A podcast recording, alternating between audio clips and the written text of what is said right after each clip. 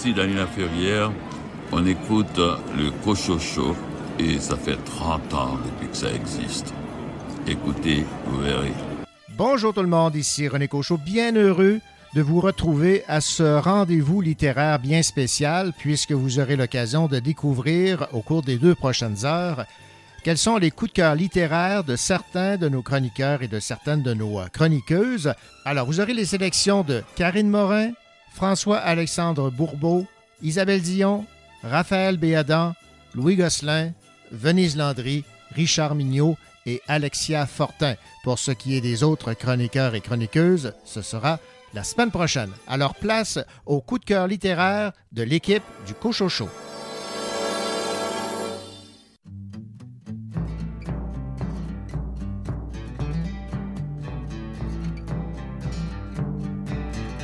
J'ai dans la tête un vieux sapin, une crèche en dessous, un Saint-Joseph avec une canne en caoutchouc. Était mal faite, puis j'avais fait quand je revenais de passer trois heures dans un igloo. Qu'on avait fait deux ou trois gauches et doux. J'ai devant les yeux quand je suis heureux une sorte de jeu.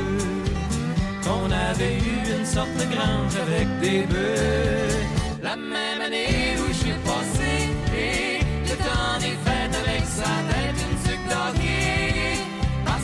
voulais me faire passer pour la Garvey. 23 décembre, joyeux Noël, Monsieur Côté, salut TQ, on se reverra le 7 janvier. J'ai sur le cœur un jour de l'an où mes parents, pensant bien faire, m'avaient habillé en communion. Chez ma grand-mère, c'était mon père qui se déguisait en Père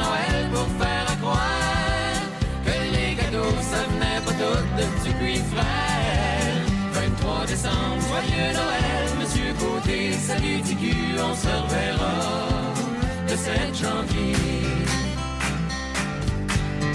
Ça me tente des fois d'aller la voir puis d'y parler. Fais des étoiles, je peux-tu avoir un autre hockey? J'ai perdu le mien au sang des hein? Je échangé contre des photos on voit rien. Une fille de qui se cache les fesses avec les mains. 23 décembre, joyeux Noël, Monsieur Côté, salut TQ, on se reverra le 7 janvier. 23 décembre, joyeux Noël, Monsieur Côté, salut TQ, on se reverra le 7 janvier.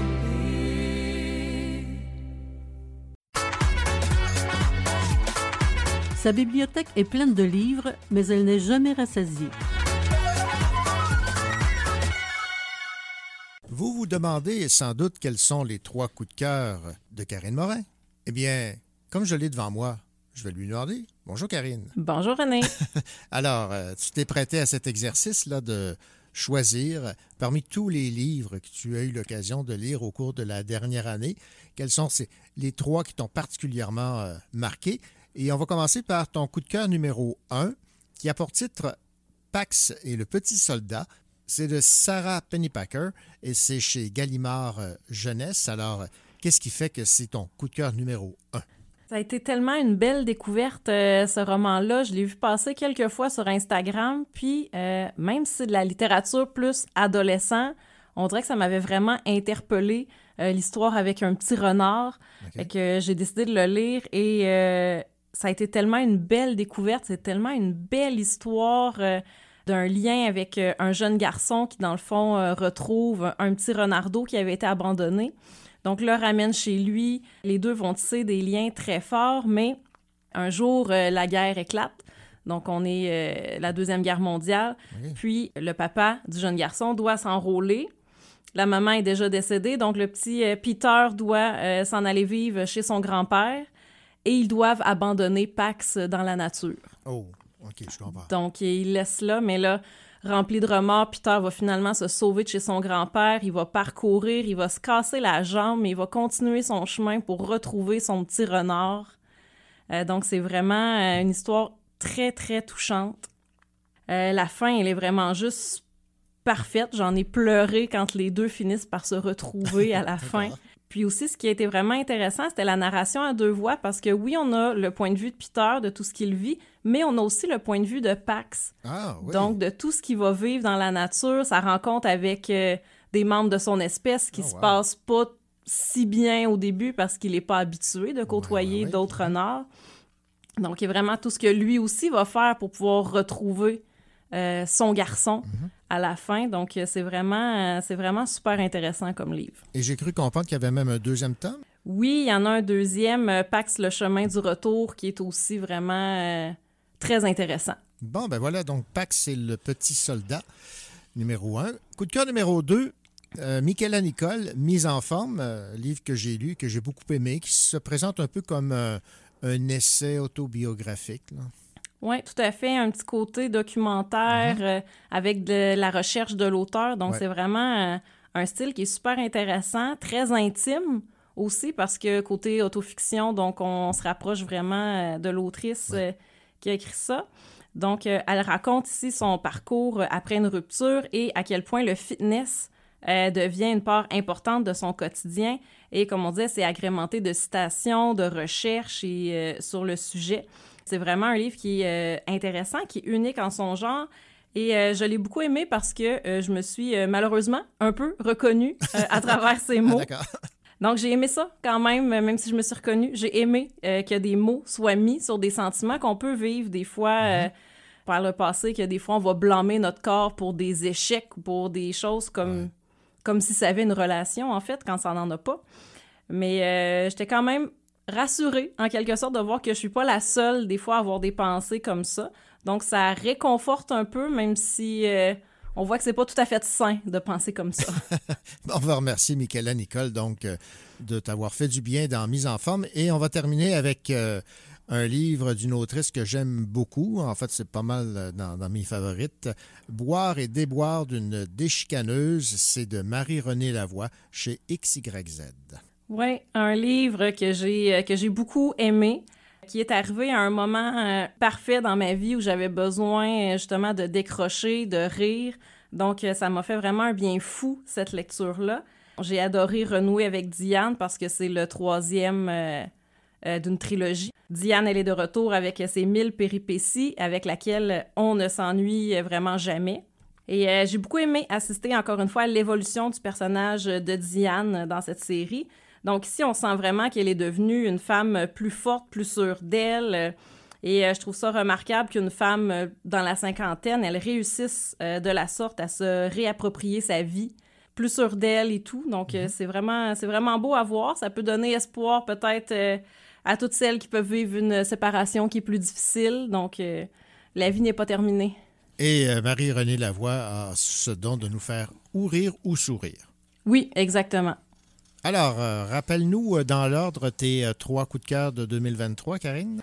Donc, j'ai beaucoup aimé Pax et le petit soldat de Sarah Pennypacker, Mise en forme de Michaela Nicole et Boire et déboire d'une déchicaneuse de Marie-Renée Lavoie. Karine Morin, merci beaucoup de t'être prêtée à cet exercice et euh, j'en profite évidemment pour te souhaiter de joyeuses fêtes et une bonne année 2024. Ben, merci beaucoup, René, à toi aussi.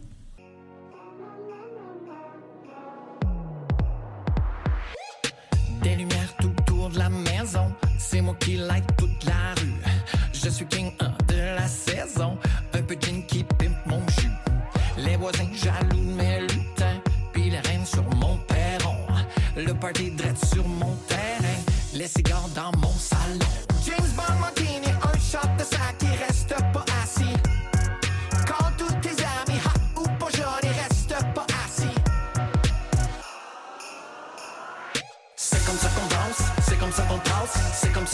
le temps des fêtes. C'est comme ça qu'on danse, c'est comme ça qu'on passe, c'est comme ça qu'on brasse le temps des fêtes. C'est comme ça qu'on danse, c'est comme ça qu'on passe, c'est comme ça qu'on brasse le temps des fêtes. C'est comme ça qu'on danse, c'est comme ça qu'on passe, c'est comme ça qu'on brasse le temps des fêtes.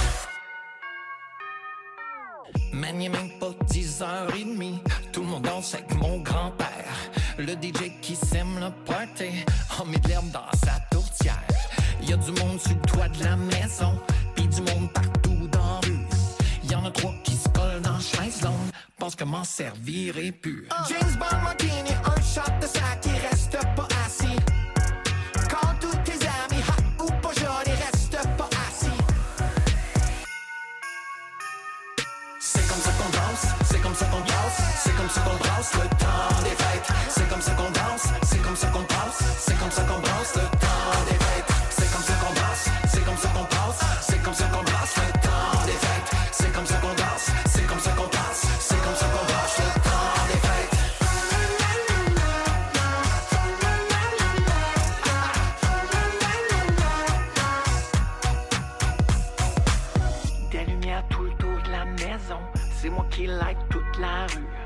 suis le king de la saison.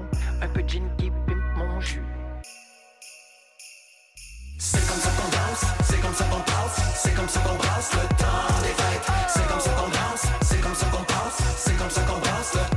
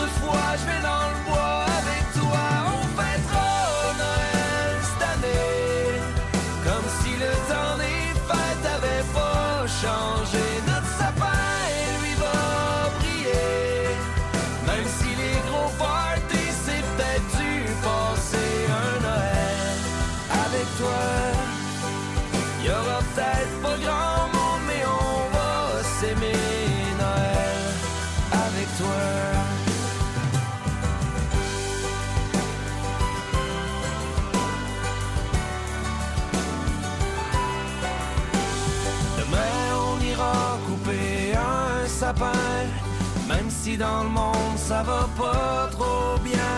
On marchera dans le bois comme s'il y avait rien. Et la neige tombe sur nos destins. Une étoile dans la nuit éclaire toujours les hommes et tous ceux qui vivent pour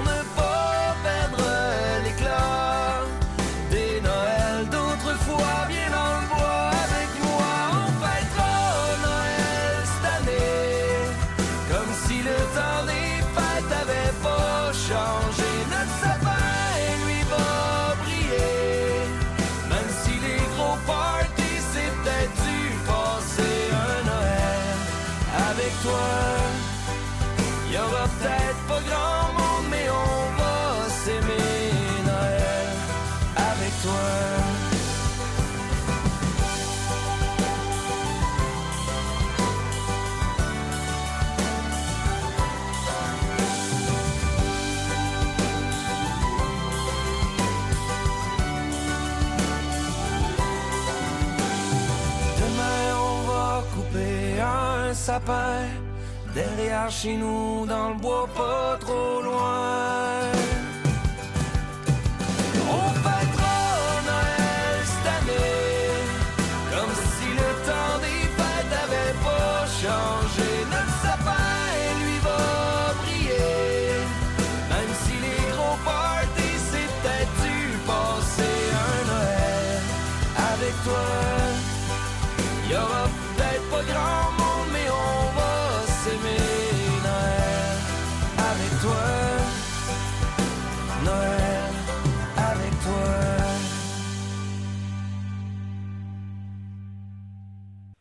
Nous poursuivons notre euh, série euh, de coups de cœur de nos euh, chroniqueurs et chroniqueuses et pour le segment qui suit, ce sera les coups de cœur de François-Alexandre Bourbeau, qui est notre libraire gaspésien à New Richmond de la librairie Libère. Bonjour François-Alexandre. Bonjour René. On va y aller donc dans l'ordre 3-2-1. On va faire ça de façon très originale.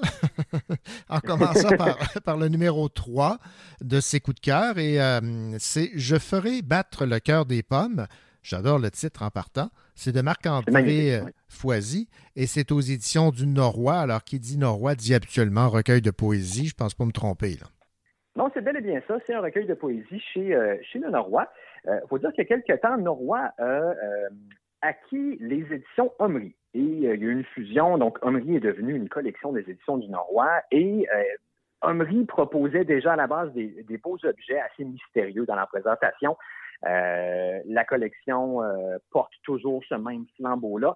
Alors, on a d'emblée un super beau livre visuellement. On est dans le papier peint comme couverture avec un titre en relief, mais de la même couleur que la couverture. Alors, il faut vraiment lire ça sous, sous, une certaine lumière pour réussir à lire le titre. C'est un superbe objet. C'est un recueil empreint d'une très grande humanité. En fait, c'est un livre d'une très grande sensibilité.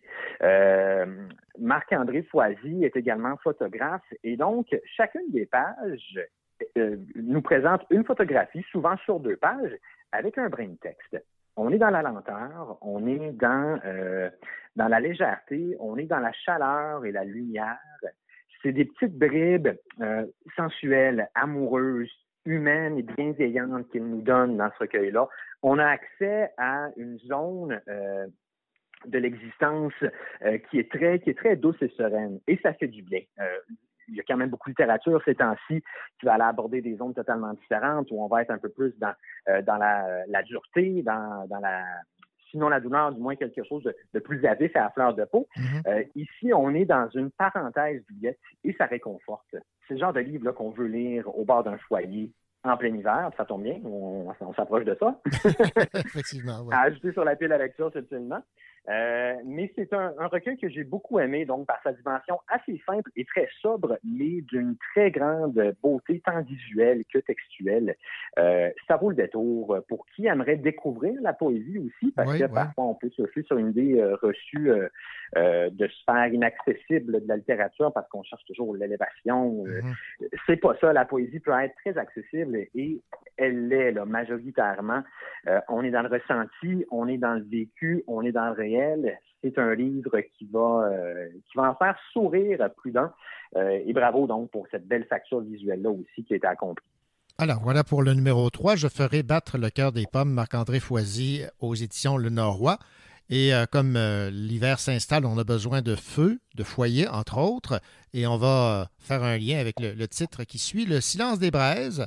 C'est un recueil de nouvelles aux éditions La Maison en Feu. Décidément, tout est dans tout. Là. oui, ça se prête bien, il y a une thématique. oui, c'est ça. Euh, le silence des braises, c'est un recueil de nouvelles. Et d'entrée de jeu, on, euh, on jette les prémices. C'est la nature qui est le personnage principal. On comprend que chaque nouvelle va quand même nous présenter quelqu'un de différent. Mais chacun des personnages va redéfinir son rapport au monde en fonction donc de, de la place que la nature va prendre dans sa vie. Euh, on va donc croiser une randonneuse solitaire en mode découverte mycologique. On va rencontrer euh, une cycliste qui va se lancer seule dans un périple de grande envergure. Euh, il va être confronté à ses propres valeurs. On va rencontrer un couple qui a besoin de prendre une certaine pause en camping sur le bord de l'eau, euh, mais qui va quand même subir les rencontres avec d'autres personnes qui, elles aussi, en ont lourd sur leurs épaules. Euh, je vous lance ces trois histoires-là qui donne le ton pour l'œuvre entière. Alors, on est dans euh, un récit de promenade. On entend les brindilles craquer sous nos pas. C'est rempli du euh, vacarme des mouettes. C'est rempli du tumulte des grandes cimes qui tombent parce que les arbres sont abattus. C'est rempli également du grondement des feux de forêt. Euh, on a accès à la fois à des récits drôles, à des récits tragiques, mais également à des récits humains. Euh, ici aussi, on est donc dans l'intimité des personnages qui nous racontent leur vulnérabilité, leur faiblesse, leur désir, leur joie, euh, leur crainte, forcément. Euh, et chaque fois, la nature va être source de, euh, de ressourcement. Euh, ça va être un prétexte, donc, pour pouvoir mieux se, se reconnaître, établir des priorités et savoir quelle place on occupe également dans le monde. Euh, mm. c'est aussi un livre qui va nous faire prendre euh, connaissance de l'impact insoupçonné, même si souvent bienveillant des humains, sur la nature et qui va souvent donc créer des torts plus que, plus que des biens. Euh, donc, c'est intéressant d'aborder euh, ce sujet-là sous cette lunette-là. Euh, j'ai beaucoup aimé ça. ça. Ça se lit rapidement et on a chaque fois donc un petit univers distinct, mais toujours rattaché aux racines, à la terre, aux rocs, aux vagues, aux nuages. Quelque chose d'emprunt donc de, la flore et de la faune. Heureuse découverte, ben ça a été une belle trouvaille. Voilà. Et le numéro un, roulement de tambour, c'est une série de livres jeunesse, donc comme ça retomber en enfance de temps en temps. Oui, euh, ben, c'est ça. Les adultes, ont, il y a toujours un cœur d'enfant qui est là. Et la littérature jeunesse, j'aime bien la décrire comme euh, comme littérature d'adulte quand même, parce qu'à la base, c'est des adultes qui l'écrivent. Ben euh, et il y a toujours un beau, une belle subtilité de lecture que les jeunes ne saisiront pas nécessairement, en fait, les plus jeunes. Ça fait partie de la beauté de la chose. Hein. Les tout petits vont comprendre ce qu'ils voudront comprendre et, les plus vieux vont aller saisir les nuances. Exactement. donc oui, une série de romans jeunesse chez l'École des loisirs qui s'appelle Mémoire de la forêt euh, du libraire parisien Michael Brun-Arnaud. Euh, c'est une super belle série. D'entrée de jeu, on a un univers chatoyant, très forestier, à la Beatrix Potter, à la euh, Kenneth Graham avec le vent dans les saules. Euh, on est dans un monde forestier rempli de créatures attachantes et attendissantes.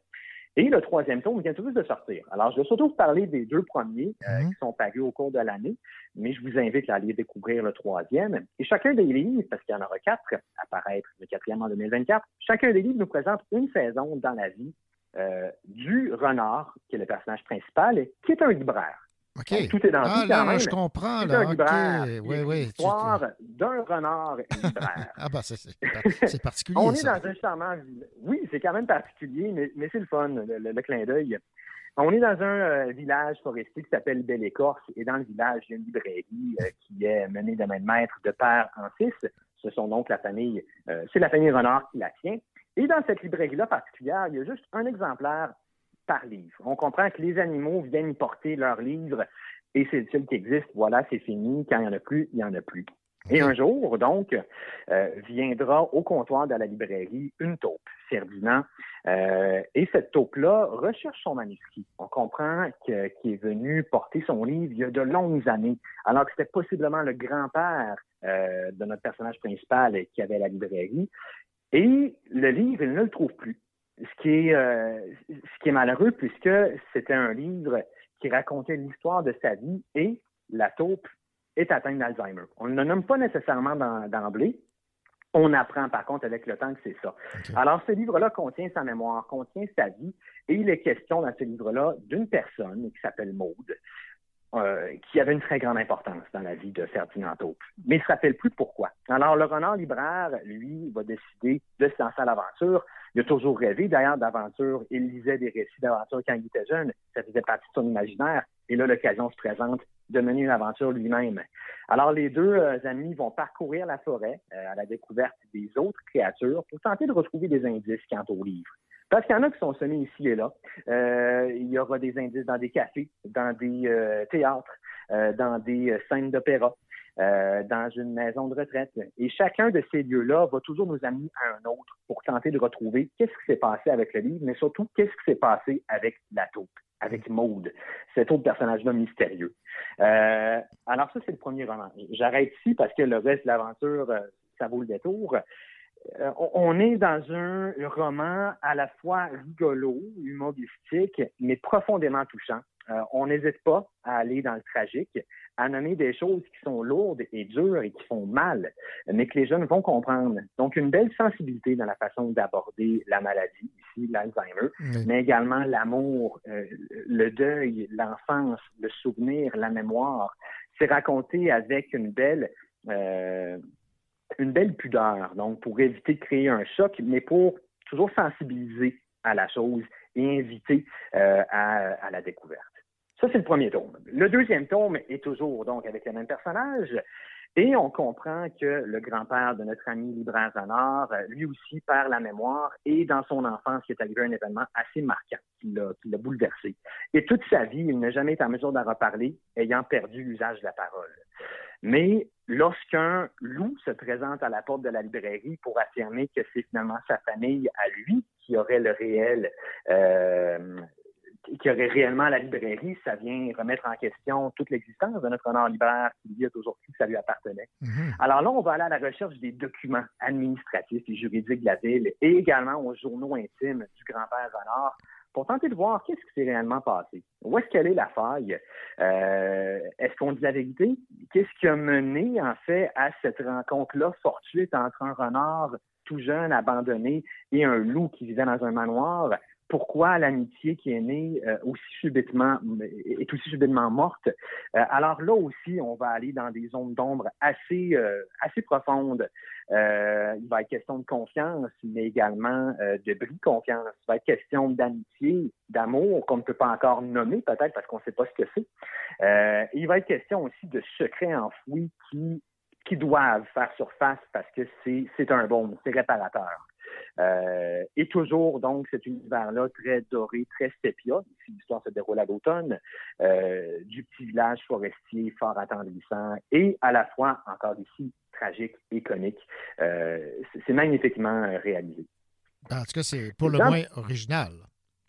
C'est pour le moins original, tout à fait. Puis j'ai vraiment hâte de me lancer dans le troisième, qui lui va avoir lieu l'hiver. Euh, et là, euh, je ne l'ai pas encore lu, il vient tout juste d'arriver en librairie. Euh, c'est tout neuf, là, vraiment. Mais on sait que ça se passe l'hiver, il va être question donc d'une voie ferroviaire, d'un voyage par train, d'une disparition de personnages clés, de mystères, également de secrets à retrouver. Alors ça promet, là, je sens un petit quelque chose d'Agatha Christie dans ce nouveau tome-là. et j'ai bien hâte de voir où, où l'auteur va nous avec tout ça. Euh, un auteur qui, a lui-même un très beau vécu. Euh, il a œuvré en soins auprès des personnes atteintes d'Alzheimer. Donc, ah, qu'il nous raconte, il nous le raconte en toute connaissance de cause et il nous le raconte donc de façon très, très amicale pour, euh, pour qu'on puisse se rendre compte que ça existe et pour aider également les tout petits à pouvoir bien, bien agir et bien comprendre ce qui peut se, se passer.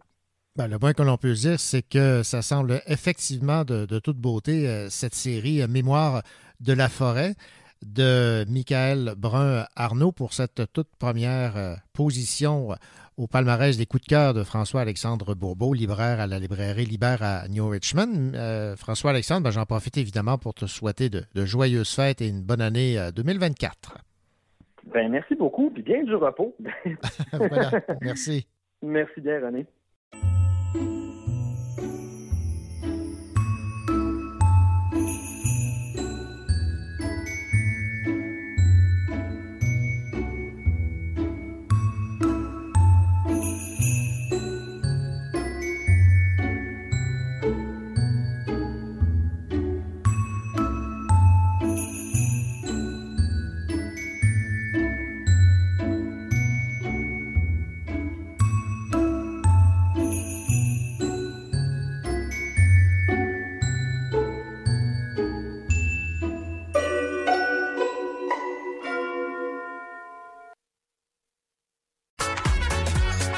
Bonjour, ici Caroline Lavergne, autrice de la bande dessinée Le film de Sarah. Vous écoutez l'émission littéraire Le Cochon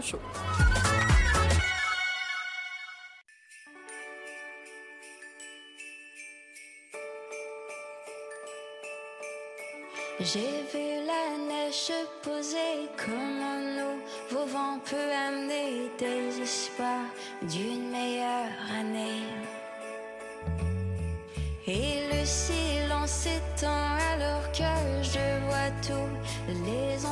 qui attendent leur vœu s'exaucer.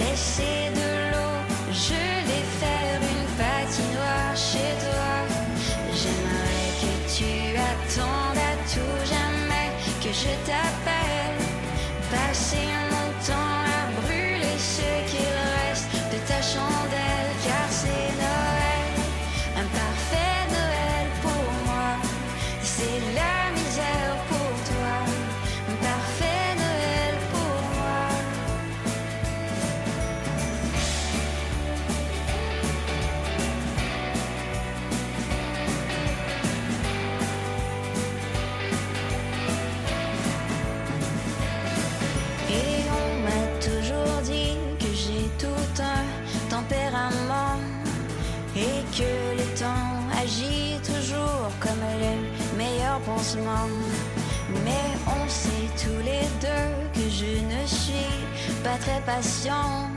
J'ai peut-être versé du vin chaud dans toutes tes plates-bandes. Mais moi, je regarde le bonheur d'un œil effaré. Et le mal de cœur est monté. Car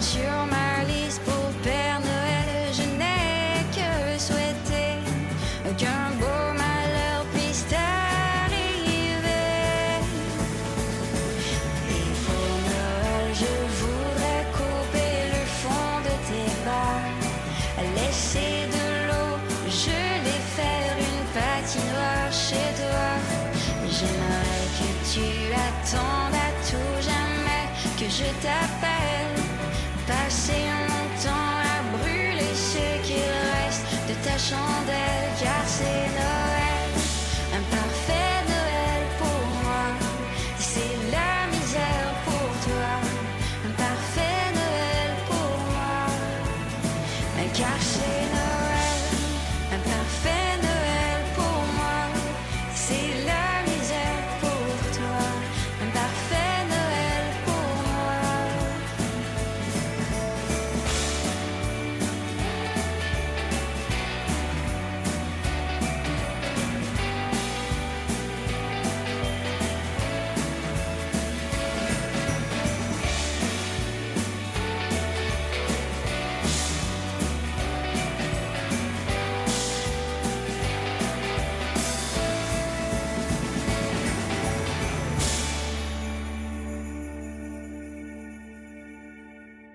C'est le temps de connaître les coups de cœur de Isabelle euh, Dion, libraire à la librairie Anénorac à Wendake, ça c'est euh, à Québec.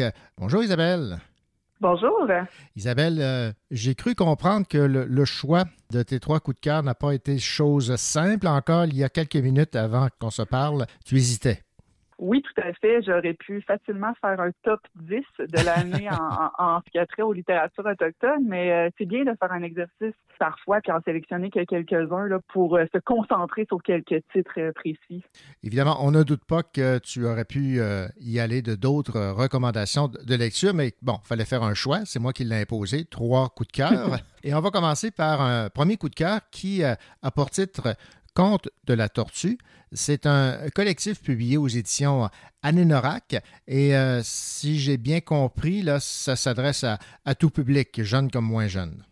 Oui, exactement. Je dis souvent qu'en librairie, ça s'adresse euh, aux 7 à 107 ans, c'est-à-dire que je crois qu'autant les jeunes que les adultes peuvent y trouver euh, leur compte euh, facilement. Mhm. C'est un projet qui a vraiment plusieurs particularités. En fait, c'est probablement le seul projet de cette envergure-là au Québec, en fait, un projet littéraire. Donc, c'est un recueil qui contient 11 contes, euh, 11 contes qui proviennent des 11 nations autochtones du Ah, Québec. c'est bon ça. Oui, c'est vraiment très intéressant. Et chaque conte aussi est présenté dans une version trilingue. Donc, on a euh, dans la même page la version en français, la version en anglais, la version dans la langue de la communauté. Sauf le Wendat, malheureusement, qui est une langue euh, éteinte, mais en processus de revitalisation. Donc, c'est la, la- la seule communauté qui n'est pas représentée euh, dans sa langue.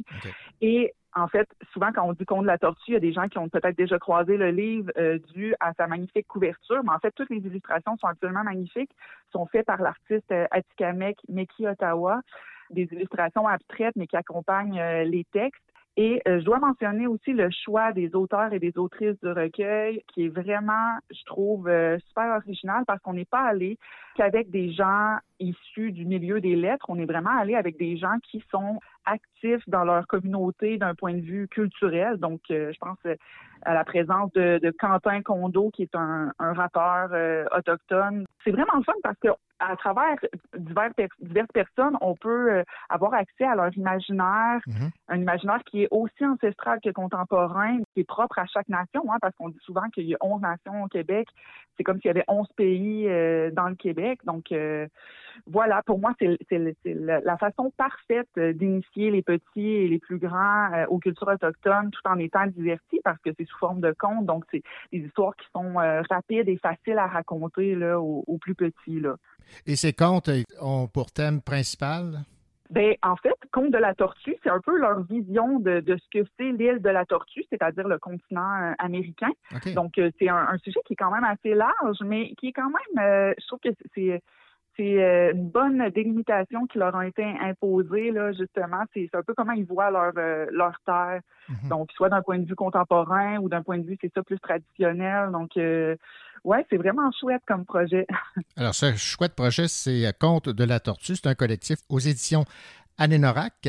11 contes, 11 nations. Maintenant, on va s'intéresser à ton coup de cœur numéro 2 que j'ai eu euh, la chance de lire et que j'ai effectivement beaucoup aimé. C'est une petite plaquette, mais qui euh, vaut la peine d'être lue. C'est à l'instant même, c'est de J.D. Curtness et c'est euh, La vallée de l'étrange. Oui, tout à fait, qui a aussi d'aussi étrange même le, le contenu que le titre. Là, Oui. c'est euh, euh. Curtness, elle a un univers euh, totalement unique à, à elle, mais en même temps, elle est quand même dans les codes traditionnels de la science-fiction souvent ou de la littérature de genre. Je pense entre autres à son premier livre de vengeance qui était plus un, un polar euh, plus classique, disons ça comme ça. Mais euh, comme c'est une petite plaquette, je vais passer vite sur le résumé euh, du livre, mis à part que c'est un livre de science-fiction et on parle vraiment de la relation entre les humains et les machines. J'en dis pas plus. Ça aborde l'intelligence artificielle, des sujets qui sont euh, assez d'actualité, qui sont pas nouveaux, disons, euh, dans le genre de la science-fiction.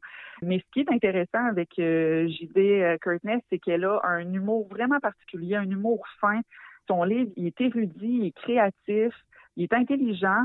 En fait, avant de, se dire qu'elle allait vivre de son écriture, elle a fait des cours en, en informatique, euh, en codage, pour se rendre compte que finalement, elle n'allait pas travailler dans ce domaine-là. Elle allait continuer à écrire, mais ça transparaît dans ce livre-là, je trouve, parce qu'elle y a mis beaucoup de son savoir, mais de façon à ce que ce soit super accessible pour le lecteur ou pour la lectrice. Donc, euh, c'est pour ça que je trouve ça intelligent, c'est qu'elle nous rend accessible à un, un univers qui est souvent euh, méconnu, euh, Mhm. du moins du grand public.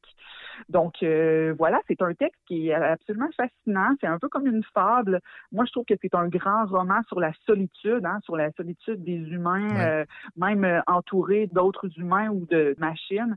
Et comme je l'ai mentionné, euh, un livre sur la relation entre euh, machine et humain, et sur la complexité aussi des, ajust- des ajustements humains dans certaines situations euh, qui sont pas courantes. Donc, euh, ouais, pour les amateurs de science-fiction ou pour ceux qui aiment euh, plus ou moins la science-fiction, c'est sûr et certain que vous allez trouver votre compte parce qu'il y a aussi un rapport à la nature qui est très qui très présent. Donc, euh, elle est vraiment dans une, une classe à part, euh, cette autrice euh, Inu, et ma foi, elle est à découvrir si c'est pas déjà fait. Pour ceux et celles qui sont un peu créatifs par rapport à, à la science-fiction, euh, on peut leur suggérer La vallée de l'étrange parce que c'est une petite plaquette. Alors, ils auront une idée un peu de ce à quoi ça ressemble et si ça leur plaît, ben, ils vont pouvoir découvrir toute une littérature de l'imaginaire. Oui, exactement. C'est une porte d'entrée, comme on dit. Voilà, exactement. Donc, J.D. Curtness, La vallée de l'étrange aux éditions L'Instant même. Et en troisième lieu, autre coup de cœur qui, euh, à mon avis, doit être celui de bien des gens. C'est de Michel Jean. C'est aux éditions Libre Expression et ça a pour titre Gimmick. Et là, on trouve un, fait historique méconnu euh, du grand public. Effectivement, euh, Michel Jean nous emporte souvent dans des endroits euh, où on s'y euh, s'y attend pas. Justement, euh, c'est peut-être son, son, son travail de journaliste qui transparaît justement dans cette façon de procéder. Mais dans tous les cas, euh, Michel Jean, il expose dans ce livre-là, dans son dernier livre qui vient, qui vient de sortir il y a quelques semaines, il expose au grand jour la tragédie des tueries de traîneau qui a eu lieu chez les Inuits du Grand Nord québécois dans les années 60-70. Donc, c'est une toile de fond du livre, c'est-à-dire que c'est pas l'action du livre, c'est vraiment une toile de fond. Euh, l'action du livre, là, on est plus dans une, euh, disons, une histoire alternée. Donc, d'un côté, on a une histoire d'amour, une grande histoire d'amour entre un homme et une, une femme qui euh, sont dans un mode de vie nomade. Puis, à travers eux, on va non seulement connaître leur amour, mais connaître euh, justement les, les toutes les le quotidien de cette vie-là, elle aussi méconnue du grand public. Là.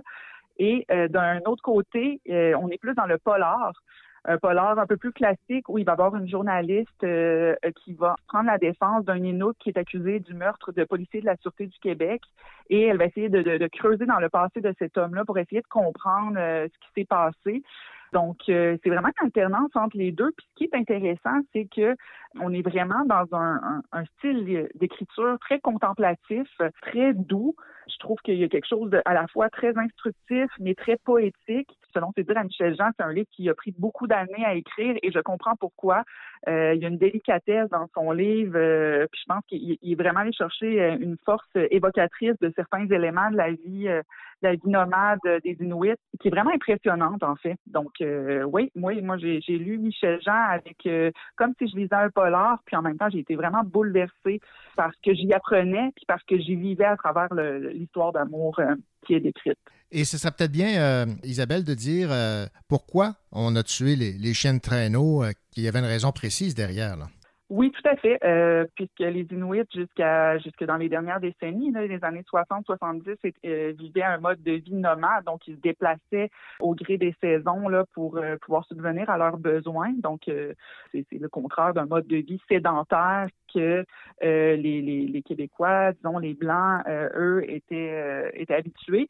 Et ben, les policiers, il y a des policiers qui ont décidé que c'était une bonne idée, que c'était une idée en tout cas, de tuer en, série les chiens de traîneau parce que les chiens de traîneau étaient des alliés pour les personnes euh, vivant un mode de vie nomade. En fait, les, les, chiens de traîneau sont traités comme des égaux aux Inuits euh, dans le Grand Nord, donc euh, ils sont très utiles pour la chasse, pour la survie, pour la protection. Euh, donc, en les tuant, ça faisait en sorte que les les Inuits qui avaient un mode de vie nomade allaient se sédentariser de force. Donc, c'est une sédentarisation forcée, autrement dit. Ouais. Incroyable qu'on ait procédé, qu'on ait même eu l'idée. Bon, toujours est-il qu'on oui. retrouve ça dans Gimmick de Michel Jean. Donc, je rappelle, Isabelle, tes trois coups de cœur. Conte de la tortue, un collectif chez Norak, La vallée de l'étrange chez l'instant même de J.D. Curtis et Gimmick de Michel Jean chez Libre Expression. Alors, merci de t'être prêté à, à cet exercice douloureux.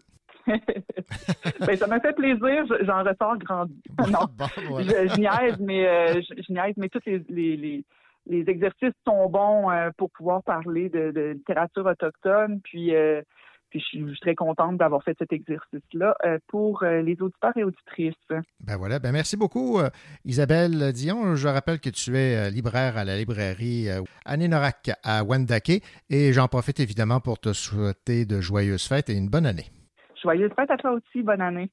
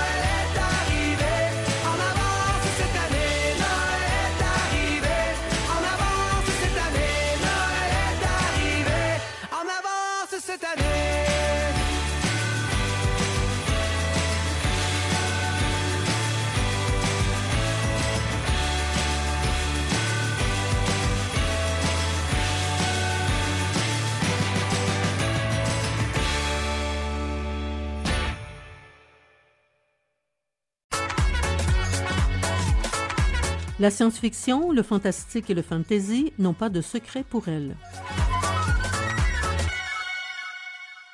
Bien le bonjour, Raphaël Béadan.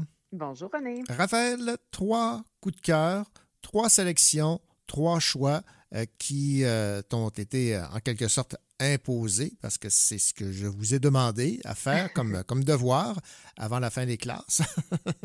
Et tu euh, tu t'es acquitté de cette tâche, tu as fait tes devoirs. Alors, on va découvrir quels sont tes trois coups de cœur de la dernière année, à commencer par... Ben, en fait, c'est ça, j'ai essayé d'aller euh, d'aller vraiment parce que bon, je, je- je fais beaucoup de lecture d'imaginaire dans le cadre de, de mes chroniques, mais je lis aussi beaucoup d'autres choses dans la vie Oui. de tous les jours. je me suis dit que ça pourrait être intéressant d'avoir un mélange un peu de tout ça. Donc, mon premier coup de cœur de l'année, on est dans la bande dessinée. C'est un livre que probablement d'autres euh, gens euh, ont beaucoup aimé cette année parce qu'il a gagné beaucoup de prix. Je parle de La Méduse de Boom Oui, euh, aux oui. éditions euh, Pau Pau. Tellement. J'ai eu Euh, l'occasion de le lire aussi, puis effectivement, c'est Oui, ben, c'est magnifique. Les dessins sont très beaux. Euh, tu sais, on est habitué de voir Boom dans un, un- sous un aspect souvent plus humoristique, là, avec ouais, ses ouais. boomeries, tout Mhm. ça. Euh, mais là, on est vraiment dans quelque chose de plus, tu sais, vraiment une histoire plus touchante. Très sensible euh, parce qu'on suit Odette qui a euh, une méduse dans l'œil.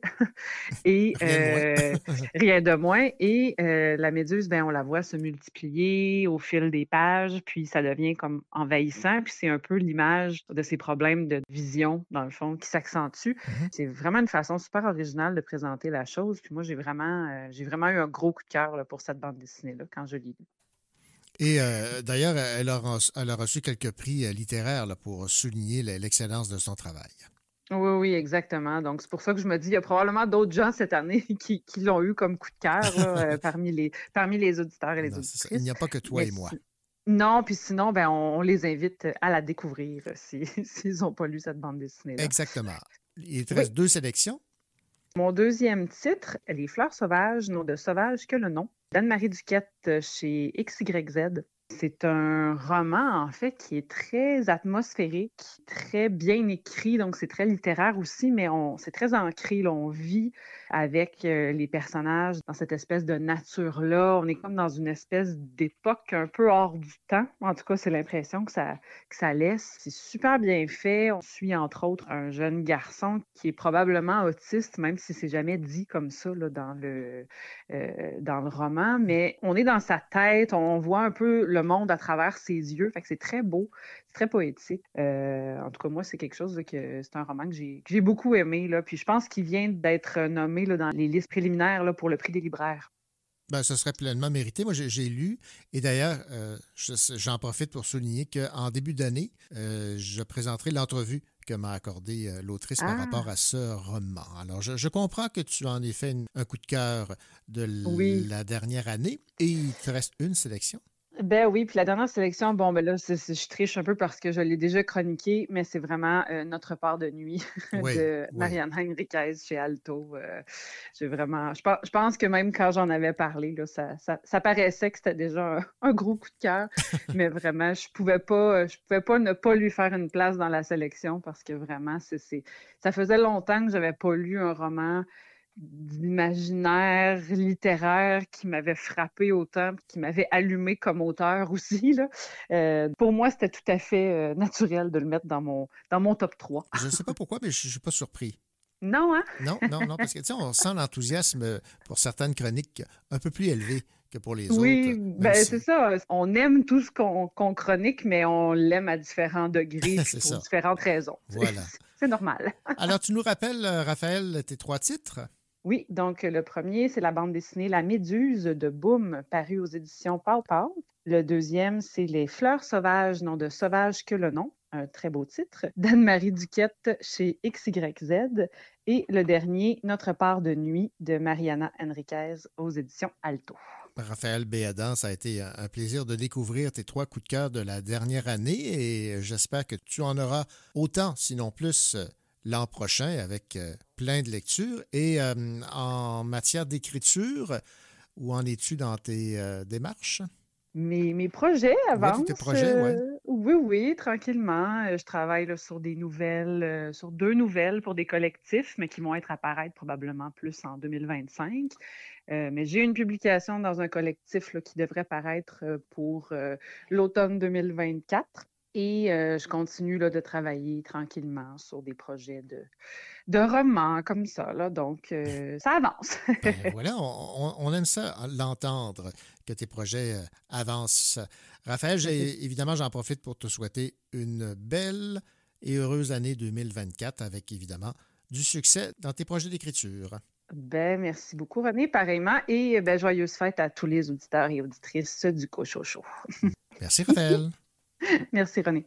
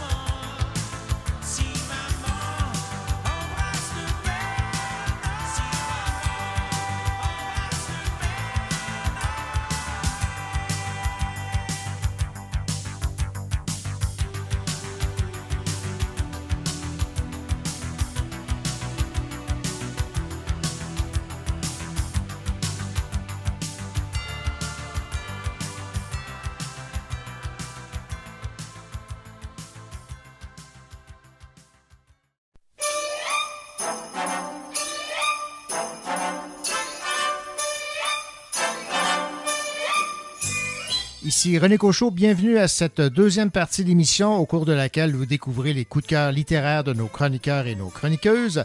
Au cours de la prochaine heure, les coups de cœur de Louis Gosselin, Venise Landry, Vincent Barbé, Richard Mignot et Alexia Fortin.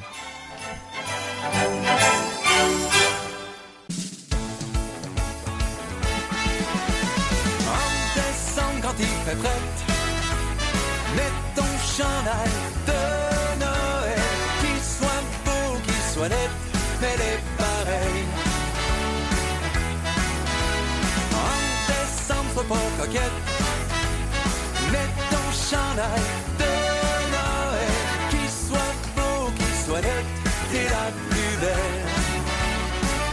C'est toi la plus belle. Viens me rejoindre près du feu, qu'on se retrouve seuls tous les deux. Un bon café puis des bonnes laines, on se réchauffera de nos je t'aime. Décembre revient cette nuit, oublie le monde et ses folies, mais oublie surtout pas de porter le chandail que je t'ai donné. En décembre quand il fait fête Mets ton chandail de Noël. Qu'il soit beau, qu'il soit net Mais les pareils sois pas coquette Mets ton chandail de Noël Qu'il soit beau, qu'il soit net T'es la plus belle C'est toi la plus belle Viens me rejoindre près du feu. J'allume des étoiles dans tes yeux. L'amour et des anges plein le ciel. Brillant cette nuit de Noël. Je t'ouvre mon cœur comme un cadeau. Je tout ce que de plus beau. Si tu me promets que tu vas porter le chandail que je t'ai donné. En décembre quand il fait frais Mets ton chandail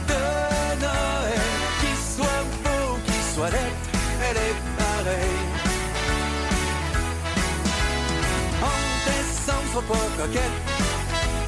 Mets ton chandail de Noël Qu'il soit beau, qu'il soit laid T'es la plus belle. C'est toi la plus belle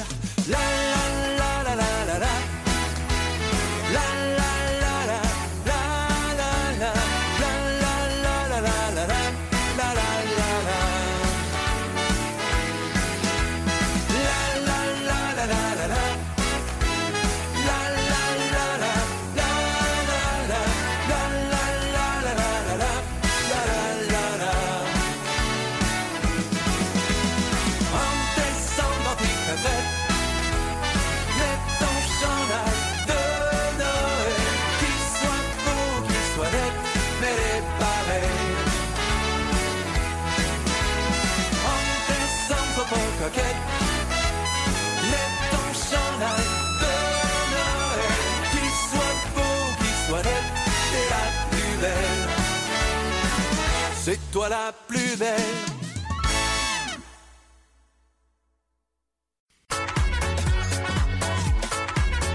Il aime prendre quelques livres pour les lire, évidemment. C'est maintenant le temps pour Louis Gosselin de nous faire part de ses euh, coups de cœur de la dernière année. Bonjour Louis. Bonjour René. Alors évidemment, euh, comme je le dis souvent, choisir c'est renoncer. Euh, le choix a sans doute été aussi dur pour toi que pour les autres. Ah oui, absolument. Euh, mais comme j'ai lu beaucoup de biographies au cours de l'année, ben, Ouais. ce sont surtout des biographies qui m'ont qui ont attiré mon attention davantage, à commencer par celle de Guy Lafleur. Ah ben oui, évidemment. Ah, Guy Lafleur et nous, là, de Stephen Finn puis de Pierre Gens, euh, c'est aux éditions de l'Homme. Euh, on pensait tout savoir sur Guy Lafleur, mais euh, non. Les auteurs ont réussi à nous communiquer des informations qu'on ne savait pas. On en apprend encore un peu plus sur Guy Lafleur. Puis, je me souviens, quand je l'ai lu, j'ai été surpris de voir que c'était pas une biographie comme telle qui reprenait chronologiquement les, les exploits de Guy Lafleur. Mais c'est ça que j'ai aimé. C'est plutôt le témoignage de 50 personnes, des personnalités qui ont côtoyé le démon blond tout au long de sa vie ou dans des moments très spécifiques. Des, des collègues, là, des collègues de travail, euh, les fils de Guy, sa mère, ses sœurs, euh, ses coéquipiers Pierre Bouchard, Chelios, Cournoyer, euh, nommez-les, Régent Houle. Il y a aussi des ex-journalistes qui ont participé à ça. Bertrand Raymond, Régent Tremblay, ou encore des amis proches en dehors du hockey des dirigeants comme Scotty Bowman, enfin, beaucoup, beaucoup de monde, 50, qui, qui viennent nous dire euh, Moi, j'ai connu la fleur à tel moment, euh, j'ai été surpris par tel épisode, et surtout, euh, la plupart, je me souviens peu en quel pourcentage, mais la plupart des gens lui avaient parlé avant son décès, quelques semaines Ah oui, ou quelques mois avant, tellement ils étaient proches de lui. Alors chacun donne sa perception de comment Guy Lafleur a vécu ces derniers moments. C'est vraiment intéressant, c'est touchant. Et euh, on en apprend encore, bien sûr, parce qu'il y a beaucoup d'anecdotes euh, sur ses mauvaises habitudes de fumeur, par exemple, son caractère fougueux quand il était sur la glace. Mais euh, il y a aussi sa grande générosité dans des gestes qui n'ont pas souvent été médiatisés. La fleur qui allait voir un enfant malade, par exemple, mais pas de caméra. Mhm. le, le père allait le voir puis disait Mon enfant est malade, euh, viendrais-tu? Oui, je vais y aller. Il était toujours très disponible. Alors, euh, moi, euh, c'est un, de mes- un de mes grands coups de cœur cette année. Une chose est sûre que s'il y avait eu un, un top 10, il n'aurait pas été au numéro 10. Il aurait Ah été non, plus haut. sûrement. À moins qu'on commence par 10 puis on. Ouais, ça. On va y aller donc pour euh, ton deuxième choix. Mon deuxième choix, c'est un roman euh, de Catherine Lafrance qui s'appelle Le dernier souffle et le plus lourd. C'est une enquête de Michel Duquesne. c'est le, oui, oui, le deuxième, je pense, de Catherine Lafrance. C'est chez Druide. Catherine a travaillé longtemps dans les médias, puis euh, elle a écrit trois romans, puis euh, s'est engagée dans une série policière ou d'enquête journalistique plutôt, qui en vedette Michel Duquesne. C'est un journaliste d'expérience qui s'implique euh, dans la recherche euh, et contre vents et marées arrive à dénouer des impasses. Alors, c'est une deuxième aventure pour lui. Il y avait eu euh, l'étonnante Mémoire des glaces, la première, la Oui, première oui, aventure, que j'avais adorée d'ailleurs. Puis, Catherine Lafrance écrit bien, c'est clair, c'est, c'est- elle a été journaliste, donc elle a un esprit de synthèse qui est intéressant. On va droit au but. Il y a des bons dialogues. Et euh, cette fois-ci, le dernier souffle, là, ça se passe dans le monde pharmaceutique. Il y a un médecin qui se suicide dans le métro. Ça devient le sujet d'enquête du journaliste. Et euh, là, c'est euh, l'enquête se poursuit pendant, pendant plusieurs pages, mais c'est vraiment un polar québécois qui se passe dans la région de Montréal et à Québec. Et euh, je vous invite à découvrir Catherine Lavrance et son personnage Michel Duquesne. J'ai bien hâte à la prochaine aventure. Ben, j'ai déjà euh, une bonne nouvelle pour toi. Oui. Parce que j'ai rencontré euh, Catherine Lafrance au Petit Salon du Livre de Sutton. Oui. Et elle m'a dit que son troisième est déjà écrit. Merveilleux. Et maintenant, Louis, le dernier, le troisième euh, coup de cœur? Ça date de quelques semaines. C'est euh, la biographie de Gérald Godin de Jonathan Livernois chez euh, Lux Éditeur. Oui. Euh, Livernois, c'est un professeur à l'Université Laval qui a écrit sur euh, Duplessis, entre autres, et plein de personnalités québécoises politiques. Et cette fois-ci, il nous présente Gérald Godin à sa façon. Euh, Gérald Godin, qui a été euh, ministre, entre autres, journaliste, poète, éditeur, député, ministre du PQ, bien sûr, et conjoint de Pauline Julien. Alors, il, il nous le présente sur un 500 pages à peu près, mais euh, un Godin qui a été élevé à côté de chez Maurice Duplessis, dans la région de Trois-Rivières, donc qui a baigné dans la politique tout au long de sa vie, qui est devenu ministre ensuite. Mais euh, il y a une grande partie du livre qui est sa carrière de poète et de journaliste dans des journaux qui étaient un petit peu de gauche euh, dans ce temps-là. Euh, et Godin est présenté aussi avec sa relation avec Pauline Julien, qui n'était pas toujours rose. C'était une relation qui était tendue, mais Mhm. on voyait que les deux s'aimaient. Ils, ils étaient séparés très, très souvent parce que Pauline Julien était beaucoup en Europe. Et ce qui m'a surpris aussi dans ce livre-là, c'est que l'auteur nous donne son impression sur ce que pensait Godin, par exemple. Godin s'est expliqué de telle, telle façon. L'auteur ajoute Moi, j'en doute. Moi, je pense pas que ça s'est passé comme ça, mais en tout cas, Ah, c'est si- bon, ça, ouais. s'il dit que ça s'est passé comme ça, Mhm. ça doit être ça. Mais euh, j'aime ça, ça revient souvent dans le livre et euh, c'est rare qu'on voit un biographe ben oui. se lancer dans des, des opinions ou euh, sa perception des choses. J'ai trou- trouvé ça très intéressant. Et pour vous dire à quel point c'est fouillé, euh, il y a 60 pages, je pense, à la fin, qui ne sont que des notes de bas de page sur les 535 qu'a le livre. Sans dit long. Donc, sans dit long sur la recherche qu'il y a eu ça. Si vous aimez la politique, vous aimez Godin, vous aimez le monde du plateau et le monde de, de, Montréal et euh, sa relation avec René Lévesque et tout ça, c'est un cours d'histoire en même temps sur l'histoire du Québec. Très bon livre. Alors, un récapitulatif des euh, trois coups de cœur de 2023. Alors, euh, Godin de Jonathan Livernois chez Lux Éditeur. On a également Le Dernier Souffle et Le Plus Lourd, une enquête de Michel Duquesne par Catherine Lafrance chez Druide.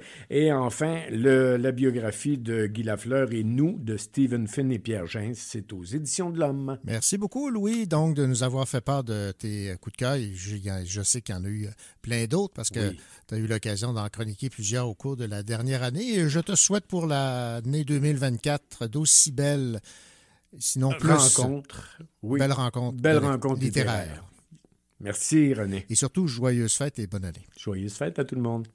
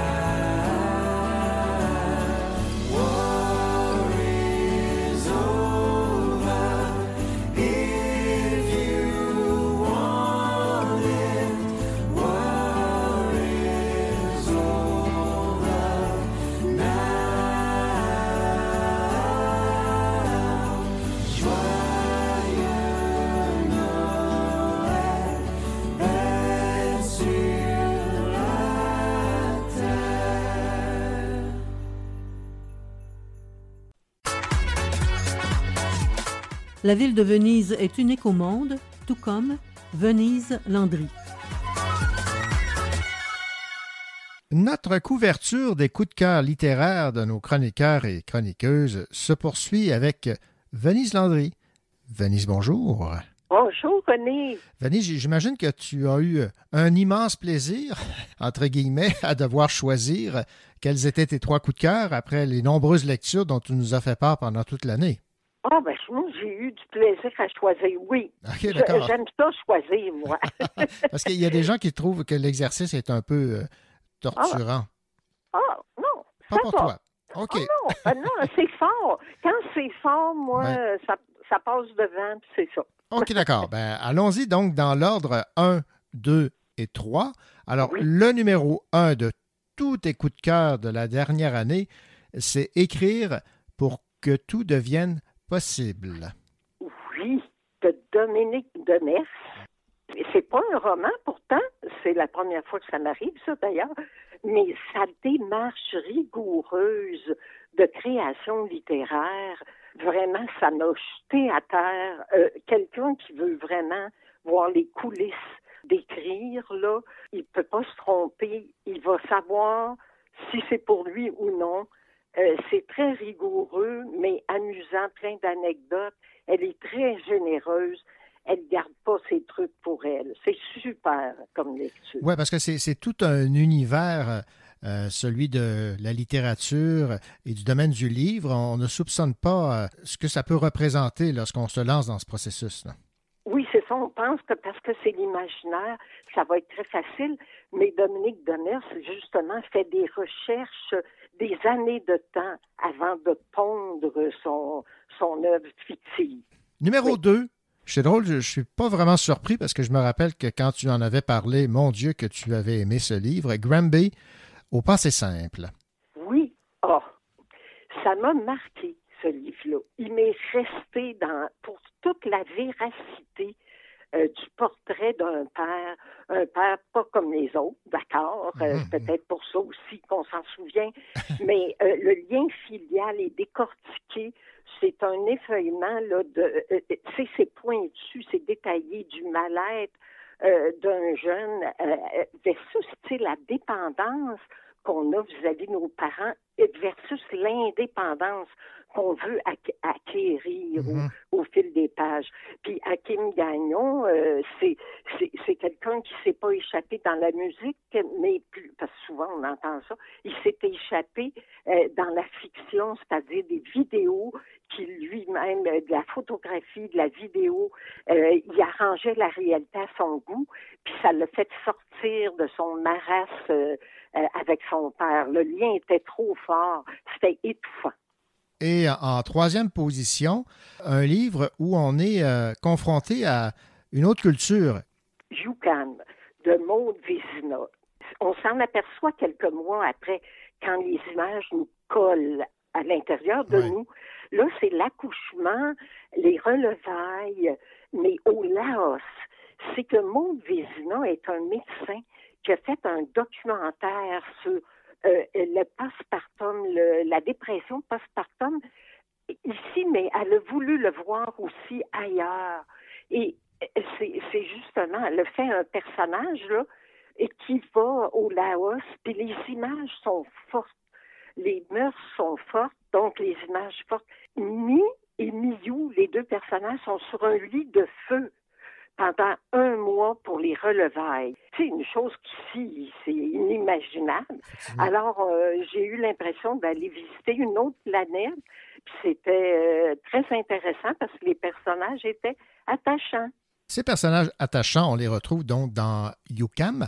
Alors, euh, on rappelle dans l'ordre, position numéro 1, écrire pour que tout devienne possible, Dominique Demers, Granby au passé simple, Hakim Gagnon et Yukam de Maude Vézina. Merci beaucoup, Venise, donc de nous avoir partagé ces, ces trois coups de cœur et euh, j'en profite évidemment pour euh, te souhaiter de, joyeuses fêtes et surtout une bonne année 2024 et euh, plein de belles lectures dont tu vas nous faire des, des chroniques l'an prochain.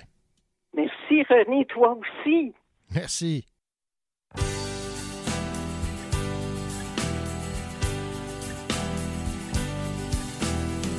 L'école est finie, merci.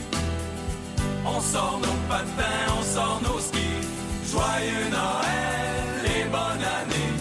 Du bonheur et de la santé. L'école est finie, merci. On sort nos patins, on sort nos skis. Joyeux Noël et bonne année. Du bonheur et de la santé. La marmaille de la ruelle se raconte ses projets pour Noël. Ça part de réveillon du sapin de la maison.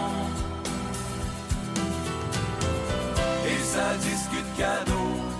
Et ça rêve du Super Nintendo.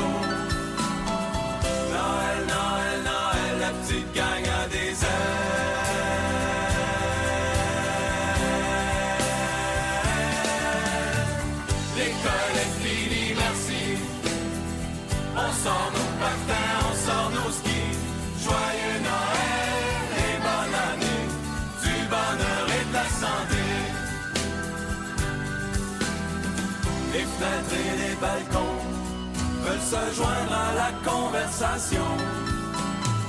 Bleu, blanc, rouge, jaune et vert, ils allument leur lumière.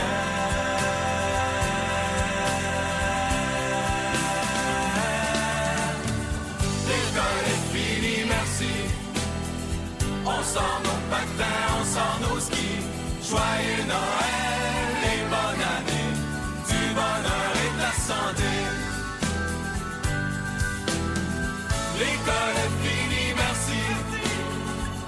sort nos patins, on sort nos skis. Joyeux Noël et bonne année. Du bonheur et de la santé.